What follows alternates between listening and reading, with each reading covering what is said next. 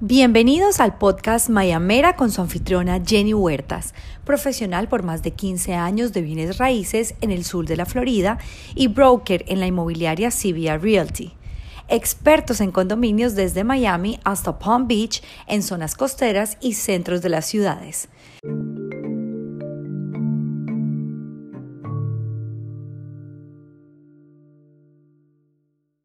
Hola, soy Jenny Huertas, su anfitriona.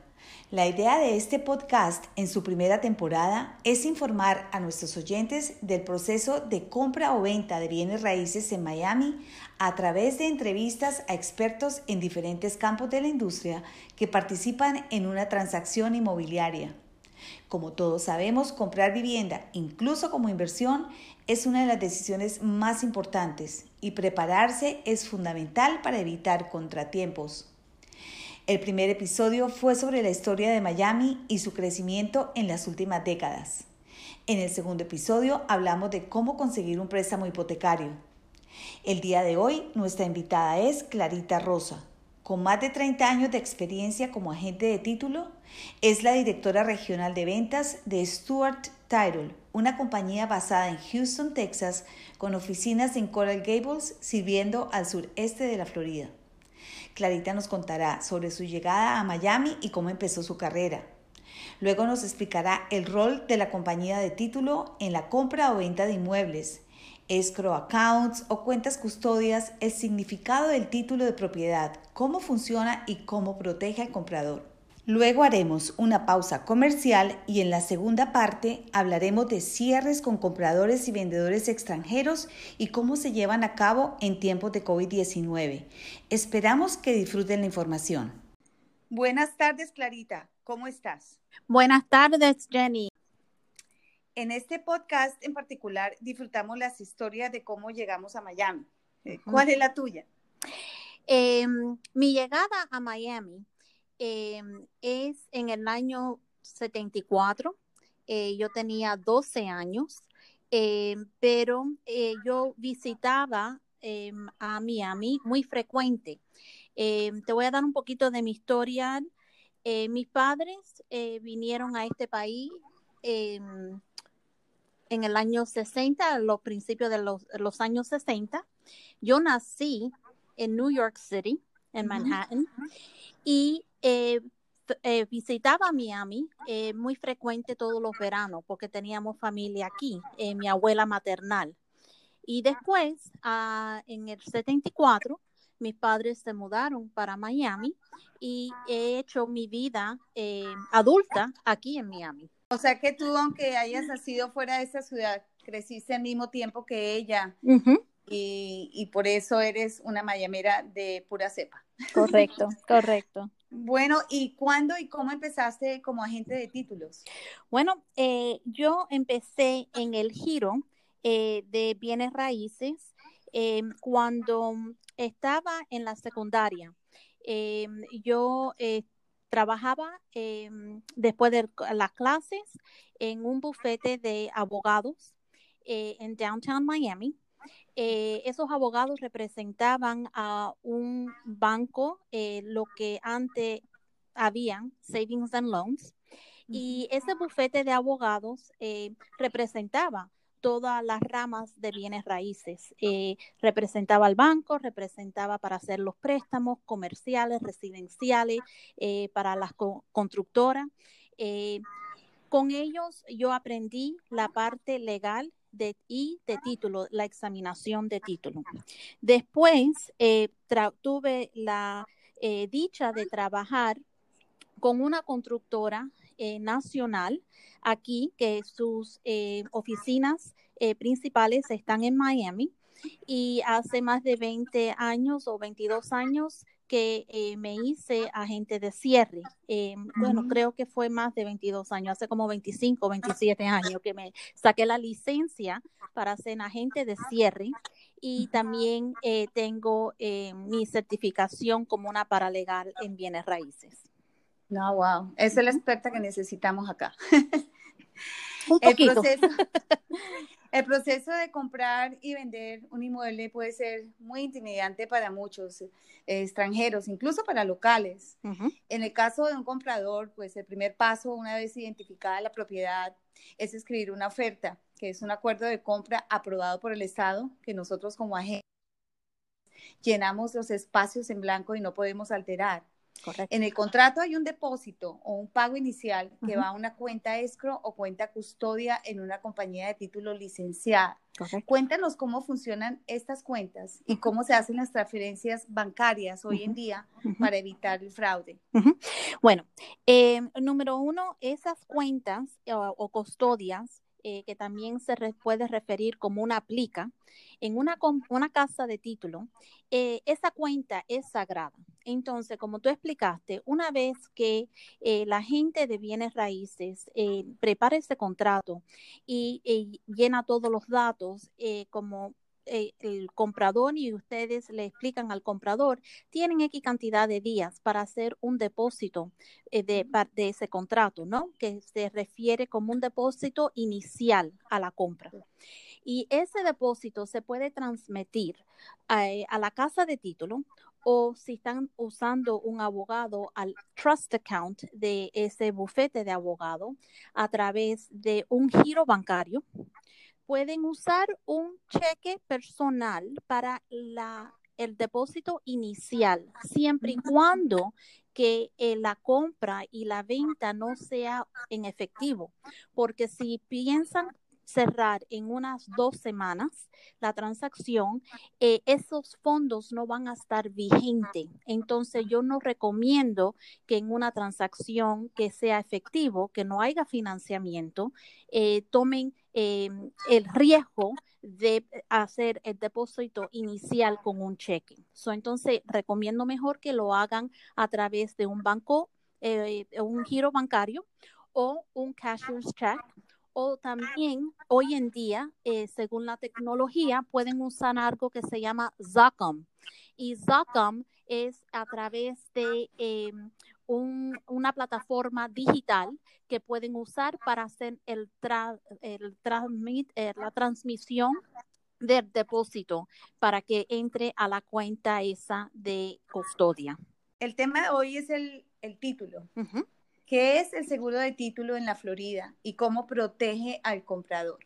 Ok, el seguro de título es una, eh, primero, los seguros de título están regulados a través del Departamento de Seguro de cada estado. ¿ok? Entonces, hay, como sabemos, tenemos leyes federales, tenemos leyes estatales, cada estado tiene su ley estatal. Pero cada estado, aquí en los Estados Unidos, tenemos, como se llama, un departamento de seguro que hace las regulaciones y las normas para los seguros de título. ¿okay? Eso es una póliza, es una póliza, como comprar una póliza del carro, del, de, de, la casa, es una póliza de título.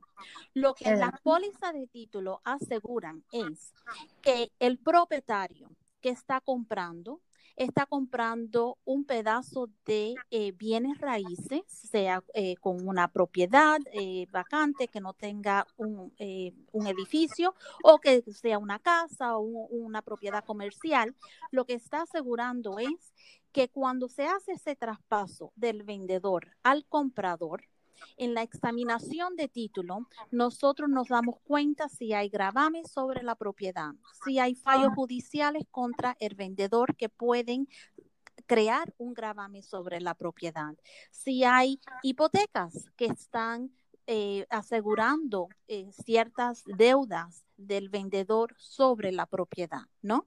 Entonces, a la hora del cierre, cuando se hace esa examinación, y esa examinación es todo lo que está registrado en el registro público del condado a donde está, de la ciudad de donde está esa propiedad, ¿ok? okay. Entonces, eso es lo que el seguro de título, a la hora de comenzar la examinación, nosotros damos una seguridad. Mira, hay estas situaciones, esta persona que está vendiendo es el dueño o a lo mejor es un heredero del dueño, porque obviamente cuando hay ascensiones como se llama, eso aparece también.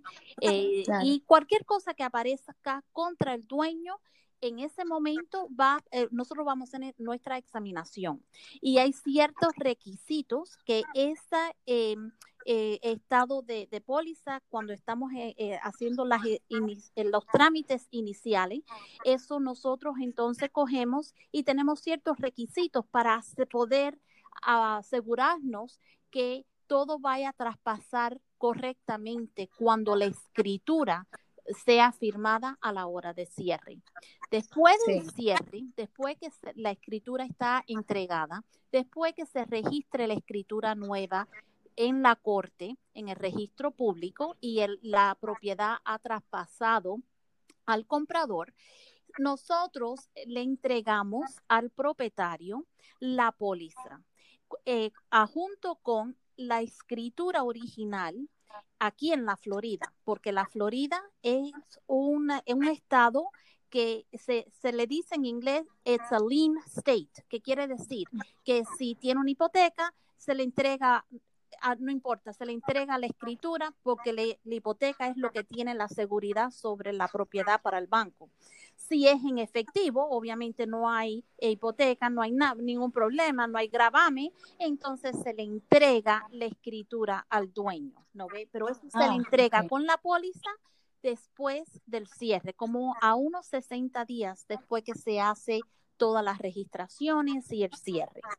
Eh, es decir, es decir que cuando ya cierras el negocio, si, si hay una hipoteca, el primer interés de esa propiedad es del banco. Entonces, él, él es el que sostiene, digamos, el título. Si no, si no se paga esa hipoteca, no se puede transferir a la siguiente persona que lo quisiera vender en el futuro, ¿verdad? Sí, bueno, eh, ¿cómo se llama? El, propietario siempre va a tener en la escritura a su nombre, ¿no ven? Lo que, lo que, em, lo que podemos, eh, quiero explicar es que cuando hay una hipoteca, el, no está, la propiedad no está limpia de gravames. Hay un gravame en favor del el banco que tiene primera posición. Y eso cuando hay financiamiento en un cierre, también al banco, como la casa de título, tiene que darle una póliza de título al banco, dejándole saber sí, estamos haciendo esta transacción, estamos traspasando el título al nombre del propietario, pero el banco tiene la seguridad que su hipoteca está en primera posición sobre como un gravamen sobre la propiedad. sí, gracias por la aclaración, es muy importante. la casa es tuya, sí, tú la estás pagando, pero tú tienes un gravamen sobre la propiedad. Sea eh, en los bienes raíces, cuando hacen la examinación, si tú fallas a pagar esa hipoteca, claro, el banco puede proceder a hacer un procedimiento judicial para reclamar su dinero. Exacto. Muy bien. Eh, te quería preguntar, Clarita, pues muchas veces la gente me dice, ¿cuál es la diferencia entre un agente de título y un abogado de cierre? Ok. Porque... okay. Eh, el abogado es siempre abogado y puede dar opinión y consejos legales. Eh, el agente de cierre, el agente de título, puede hacer examinaciones de título, tiene que tener una licencia para poder, ¿cómo se llama? Es, exigir, el, las examinaciones y ser agente de un title underwriter, que es la compañía principal que está asegurando los títulos de la propiedad, ¿no? Entonces, esas licencias y hace falta tenerlas, pero como agente de cierre, yo no puedo darle ninguna eh, opinión legal a nadie, porque eso es practicar leyes sin ser abogado, ¿no ve? Eso es solamente un abogado puede dar eh, su opinión o consejos legales. Eh, nosotros podemos explicar qué cosa el transcurso de el, eh, un título, eh, lo que aparece en una cadena historial cuando se hace la examinación sobre bienes raíces. Puedo explicar la diferencia de una hipoteca a una escritura, pero no puedo darle eh, consejos legales a un individuo que quiere saber cómo tomar títulos sobre una propiedad, porque para eso están los abogados eh, para analizar y poder dar esa, ese consejo legal. ¿No ve? Ahora, nosotros trabajamos mucho con los abogados. Nosotros tenemos in-house, eh, en, en, en, la casa eh, de título, tenemos abogados que revisan las examinaciones y dan, no, nos asesoran para poder aclarar ciertos procedimientos legales que ocurren en, las propiedades y, en, y, aparecen en las examinaciones. Ahora, ¿cómo se llama? Eh, cuando trabajamos con los abogados, un abogado puede representar a su cliente y nosotros podemos hacer el título de la propiedad, porque así no hay ningún tipo de conflicto. El, el abogado representa y el que está haciendo el título de la propiedad aclara y asegura el título de la propiedad. Son muchas veces, especialmente en transacciones grandes, eh, siempre se ve eh, algo así parecido. Trabajamos en conjunto con los abogados. Claro. Clarita, se me olvidó preguntarte, ¿nos puedes por favor dar tu información para que te contacten los oyentes? Sí, cómo no. Me llamo Clarita Rosa mi eh, celular, me pueden eh, llamar o mandarme text o conectarse a través de WhatsApp para los que están al extranjero. Mi teléfono es 786-205-5210. Y repito, 786-205-5210. Y mi correo electrónico es clarita.rosa, R-O-S-A, arroga Stewart, S-T-E-W-A-R-T punto com. Bueno, muchas gracias. El, el, rol, el rol de la compañía de título es, para mí es, es integral, es integrar todas las partes o todas las partes que se mueven para lograr una transacción exitosa. Eh, es muy importante que nosotros como agentes o como brokers tengamos una relación muy cercana con la compañía de título para que todas las cosas salgan bien con el prestamista, con el abogado, con quien esté, con el, con el que hace eh, la aprobación del condominio, si es el caso del condominio, etcétera. Entonces, eh, ustedes actúan como si fueran el árbitro de un partido de fútbol, para colocarlo en términos en términos más conocidos. E, exacto. Entonces, sí, es muy importante, lo como acabaste de describir, eh, Jenny. Em, la parte del el agente de cierre es, nosotros somos una extensión de todas las partes en una transacción para hacer un cierre. Em, nosotros somos una extensión del el agente de bienes raíces que comienza la... Eh, la amistad, eh, comienza la transacción, comienza la confianza con el cliente, ¿no? Porque ustedes trabajan con el cliente, hay veces por mucho tiempo antes que hagan, encuentren la propiedad y hagan un contrato oficial. Entonces también trabajamos muy eh, cerca con los prestamistas. Cuando, los cuando ya tu cliente, ¿cómo se llama? Eh, fue precalificado y eh, seleccionó la propiedad, hizo la oferta, entonces ya ustedes vienen a donde estamos nosotros. Y nosotros entonces somos una extensión de ti, del, del comprador, del prestamista y hacemos la conexión con el vendedor, con el agente del vendedor, ¿no ven? Ah, y los abogados del vendedor. Hay veces que los, los vendedores tienen abogado, hay veces que no. Si no lo tienen, nosotros como estamos asegurando el título de la propiedad, podemos, ¿cómo se llama?, ejercer y, y, preparar los documentos para el vendedor, porque estamos asegurando el título de la propiedad de esa transacción.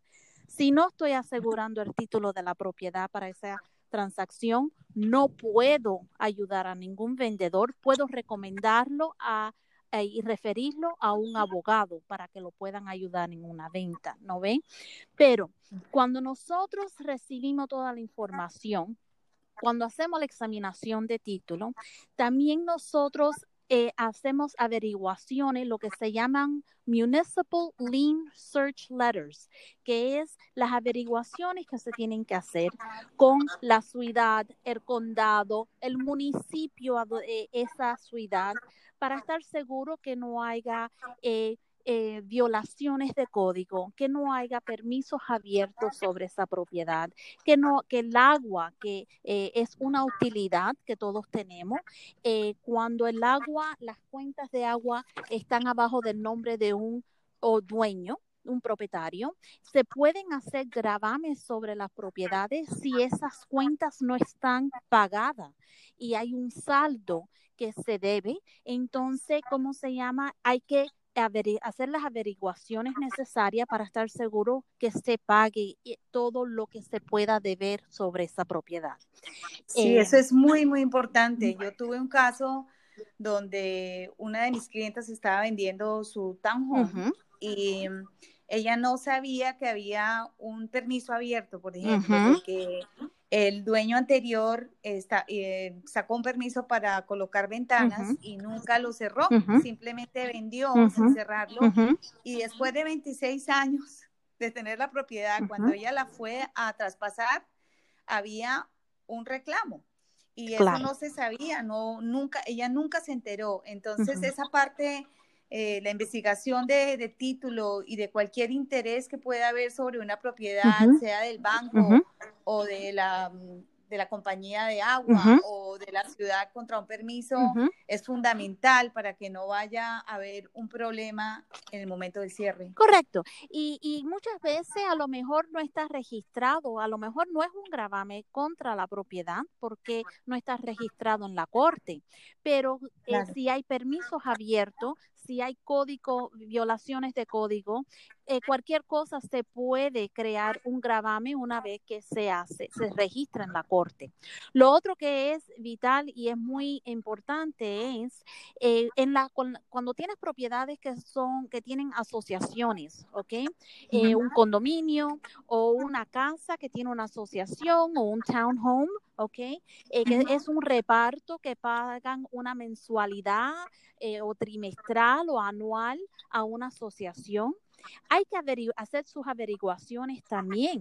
Y nosotros mandamos cartas para recibir una carta de esa asociación eh, para del propietario para estar seguro que todo está al día y que no se debe nada pagadero a la asociación, porque también las asociaciones tienen el derecho de demandar sobre una propiedad si no le pagan las asociaciones. Entonces, eh, en nuestra función como agente de cierre, yo siempre me quiero referir que soy una extensión a todo el mundo en una transacción. Y que mi, objetivo es que todo el mundo eh, se vaya feliz, contento y que todos los documentos y todo esté en orden para el banco, para el propietario, para el vendedor y para tú sabes, los clientes primordial, tú sabes, porque eh, si quedamos bien con todo el mundo y los trabajos se hacen bien desde un principio a través de las normas y las regulaciones de cada estado, entonces esos son clientes que regresan. A, estamos completamente de acuerdo. Sí, estamos completamente de acuerdo, sobre todo porque eh, tengo entendido que si llega a haber un problema con el título después de que el apartamento o la casa se haya cerrado, eh, la compañía de título podría tener un problema, podría venir a reclamar y decir, bueno, pero ustedes cómo no vieron esto. Exacto. ¿Es, eso cierto? Eso es cierto. Eh, la compañía de título o cualquier agente de cierre, cuando está entregando una póliza de título, nosotros estamos poniendo nuestra firma y la licencia nuestra sobre algo diciendo, yo estoy asegurando esta propiedad por la cantidad de la venta, en la cantidad que dice tu contrato.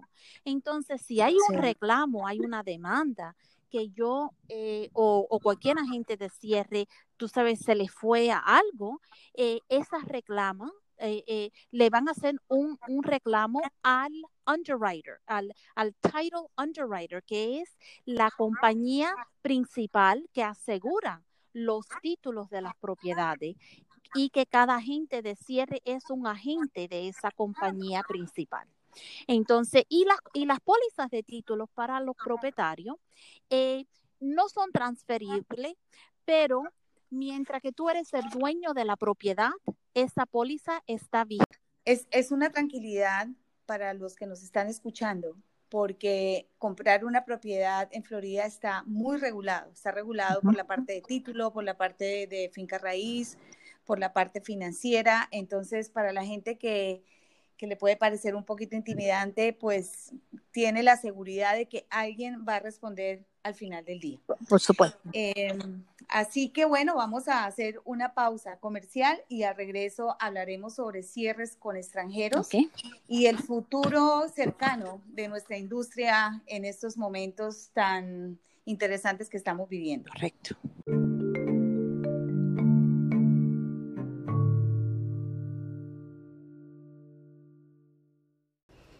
Tiempos difíciles para Finca Raíz requiere de expertos para ayudarle a navegar la nueva normalidad en el proceso de compra o venta de bienes raíces. En CVR Realty escuchamos con atención y lo asesoramos basándonos en estadísticas, conocimiento del mercado y experiencia. Para más información, llámenos al 305-865-5859 o vía email a jenny.cvrrealty.com.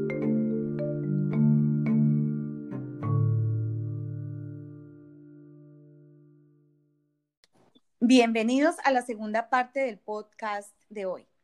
Clarita, ¿cuál es la diferencia cuando el comprador es extranjero y cómo se hacen los cierres si no pudiera viajar? Tenemos un comprador que es extranjero y está comprando en efectivo. Entonces, es, es- se facilita eh, para no tener que venir aquí a los Estados Unidos, porque todo se puede hacer eh, a través de correo electrónico, de giros bancarios, ¿ok? Ahora, si están financiando la transacción, ahí sí ya los bancos no permiten que hagan el, cierre a- al extranjero. Eh, si están financiando, tienen que venir. Recomiendo, si tienes algún cliente que en estos momentos está al extranjero y está financiando la transacción de compra, tiene que ponerse en contacto con su prestamista inmediatamente para poder rectificar y recibir aprobación que el pagaré, la hipoteca, todos esos documentos del prestamista se pueda firmar en su país si hay un apostillado eh, delante de un notario, eh, tener esa pie de notario apostillado y acuérdense que ese eh, pie de notario apostillado tiene que ser traducido. Entonces, una vez que esos documentos llegan aquí, tienen que traducirlos también, porque para registrar algo en los Estados Unidos, eh, especialmente aquí en la Florida, eh, Claro. hay que estar, tiene que estar en inglés. Eh, no se puede registrar nada eh, en otro idioma. que Ajá. no Y en cuanto a en eso, una pregunta también, pues, para, para compradores que sean latinos, pero viven en los Estados Unidos. Cuando ellos van a una mesa de cierre acá, eh, es, ahí existe la posibilidad de que los papeles sean en español y los firmen en inglés o hay alguien que les puede traducir los términos. ¿Cómo sucede en este tipo de cierres cuando la persona no es fluente en inglés? Cuando la persona no es fluente en inglés, eh, los documentos no vienen en español. Eh, hay eh, las hipotecas y los pagarés, eh, todos son documentos que están en inglés. Ahora, eh, yo he cerrado muchas transacciones a donde me he sentado con el comprador y le he ido explicando eh, los documentos y se le traduce tú sabes, a la hora de cierre en la mesa de cierre. Una pregunta que me hacen extranjeros y es, cuando yo vendo la propiedad, eh, FIRPA. FIRPA es, es un impuesto. ¿Nos puedes explicar un poco de, FIRPA y cuál es el proceso cuando la persona está vendiendo la propiedad, transfiriendo propiedad a un comprador? Sí. Em, FIRPA eh, es el Foreign Investment Real Estate Property Tax Act. Em, es una, em, una ley que hay eh, que fue implementada en el año 80 y creo, me parece que el, el, el, act fue hecho en el 80 y eh, fue, la ley fue implementada en el 81, en 1981, y es una ley federal, está bajo de las eh, los códigos y las regulaciones del Internal Revenue Service, que es el IRS, el, el, Departamento de Declaraciones de los Estados Unidos. Entonces, eh, cuando tenemos un extranjero que compra, no hay problema. Cualquiera puede comprar. Ah, eh, sea efectivo o sea, como se llama, con un préstamo, pero si eres extranjero, tú puedes comprar en los Estados Unidos. Pero a la hora de venta, usted puede vender, pero hay una retención de 15% de la cantidad de la venta, ¿ok? Pero se tienen que poner en contacto con un contador para que el contador empiece a hacer toda la documentación, el 8288B form, todos los formularios que requiere el departamento del IRS, eh, que es el, gobierno, para someter eso antes del cierre. Y siempre y cuando que todas esas aplicaciones y todas esas declaraciones de compra y ahora de la venta se someten al gobierno, ok, al IRS, entonces siempre y cuando que la gente de cierre tenga el día del cierre, no más tarde del día del cierre, tenga la copia de la estampilla del departamento de, del Postal Office, que es el correo de los Estados Unidos, que fue mandado, eso, eh, tú sabes, todos esos documentos firmados según las normas, fue ejecutado y mandado al Departamento de, de Revenue del IRS para que ellos entonces miren el caso y puedan determinar, ellos queriendo decir el gobierno, pueda determinar si la retención en embargo es 15% o si es un 3% o mm. un 2%. ¿Hay alguna excepción a esa regla si tú decides comprar el apartamento o la casa a nombre de una corporación? Eh, ¿Existe una, una excepción? Bueno, sí, ¿cómo se llama? Eh, muchas veces eh, he tenido transacciones a donde un extranjero solicita la ayuda de un abogado para que incorpore un Limited Liability Corporation, un LLC, o una corporativa, ¿ok? Abajo del nombre que ellos escojan. Entonces, cuando eso pasa, siempre he visto, siempre y cuando que la corporativa haga declaraciones, especialmente si es un LLC, un Limited Liability eh, Corporation, y haga declaraciones como un partnership y está pagando los impuestos, Anualmente, entonces sí he visto una excepción. ¿Por qué? Porque están haciendo declaraciones. Pero también he visto otras veces que van, hablan con su abogado, le hacen, tú sabes, le, incorporan, le, le preparan todas estas corporativas y jamás hacen una declaración. Y quedamos en la misma donde yo, como agente de cierre, tengo que hacer la retención y me tengo que seguir a través de las normas y las regulaciones de abajo de FERPTA. Porque esto es muy interesante. Si un comprador está comprando a un extranjero y ese extranjero no paga esa retención o no ha hecho esas declaraciones, ¿no ve? Lo que pasa es que el IRS no le va a cobrar al extranjero después del cierre, le va a cobrar ah, al comprador, al nuevo propietario. Nosotros como agentes, si estamos representando a un comprador y tenemos la contraparte es, es extranjero, tenemos que tener muchísimo cuidado de que esto se esté haciendo y de que la compañía de título retenga ese dinero de parte del vendedor para proteger al comprador. Correcto.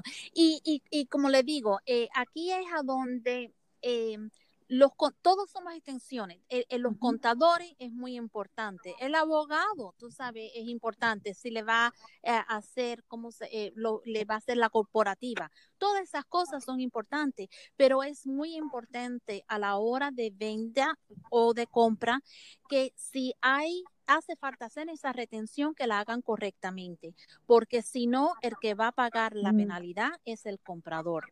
También le digo, las retenciones se hacen. Eh, como agente de cierre, nosotros tenemos abajo de las normas y las regulaciones 20 días después del cierre para someter el dinero que se retuvo. Sí, y, ese dinero enseguida se manda al, al gobierno. Pero la única manera que yo puedo aguantar ese dinero en la custodia, en la cuenta de escrow, en la, en la plica a donde yo guardo todos los dineros de cada transacción, ¿ok?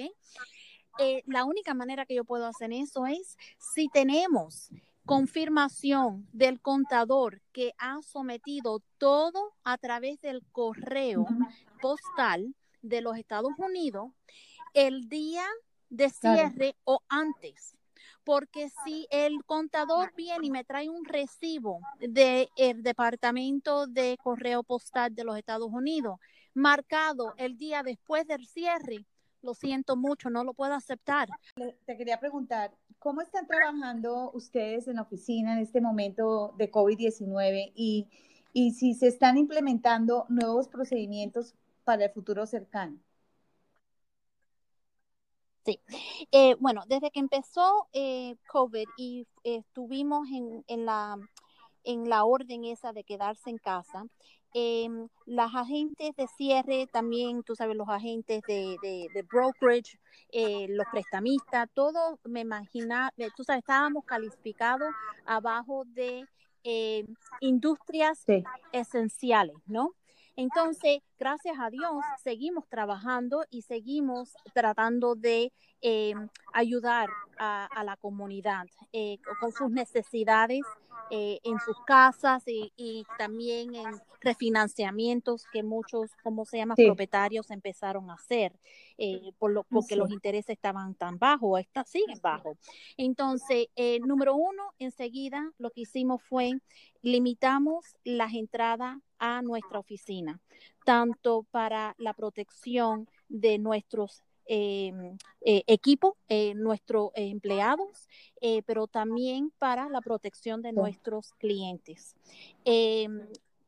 cuando se entra a nuestra oficina, hasta el día de hoy todavía hay que entrar con máscara, hay que, tenemos, eh, si el que entra y no tiene una máscara, le damos una máscara, tenemos máscara disponible, tenemos guantes, eh, también constantemente estamos desinfectando la oficina cuando hay un cierre en el cuarto de conferencia. Y en el cuarto de conferencia se mantiene un plexiglass a donde se sienta la persona que tiene que firmar y eh, la gente de cierre en el otro lado de ese plexiglass. Eh, también, ¿cómo se llama? Eh, solamente antes, eh, un cierre es una celebración.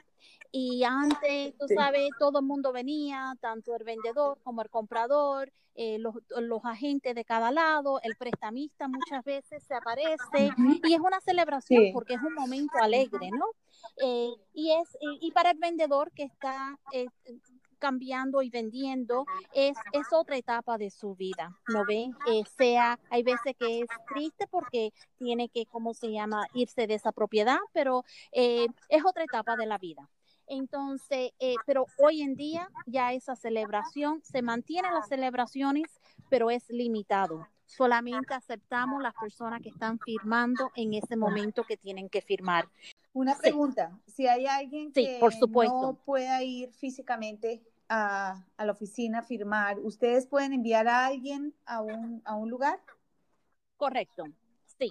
Sí, nosotros también tenemos mobile closers, hemos hecho eso mucho, hemos mandado, yo personalmente he ido eh, con todo mi equipo y tú sabes, hemos hecho cierres afuera, a las afueras.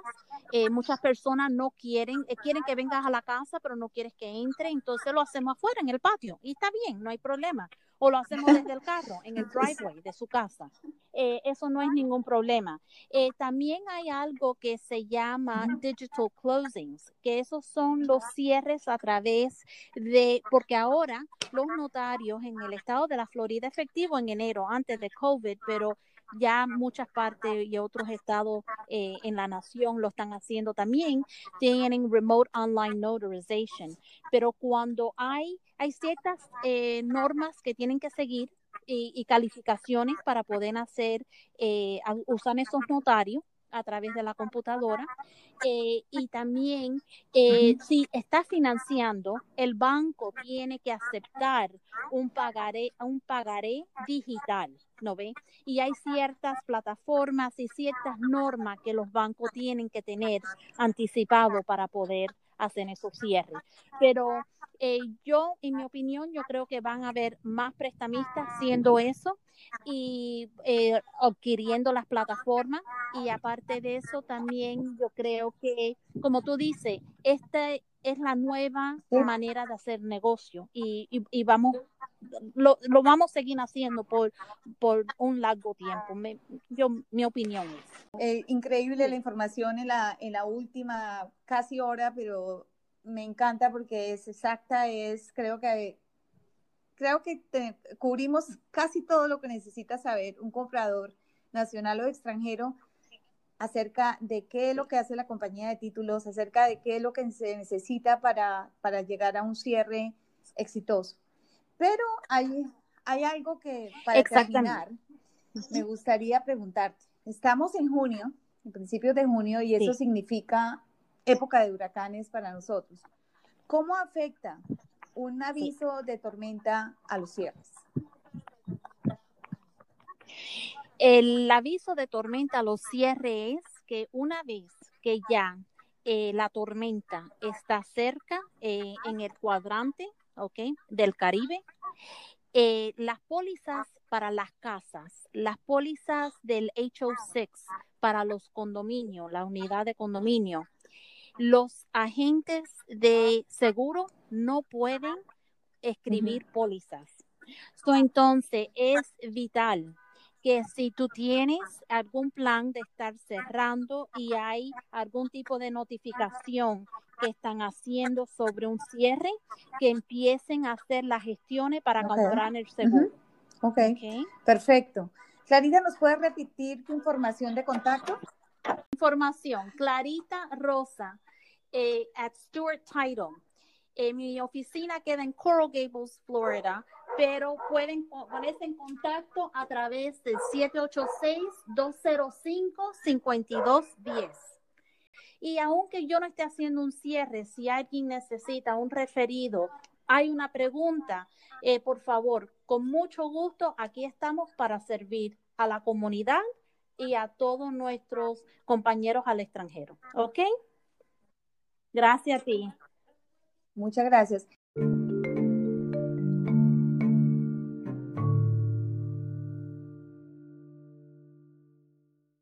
Para concluir el episodio de hoy les daremos una actualización sobre la reapertura de Miami a junio 16 de 2020.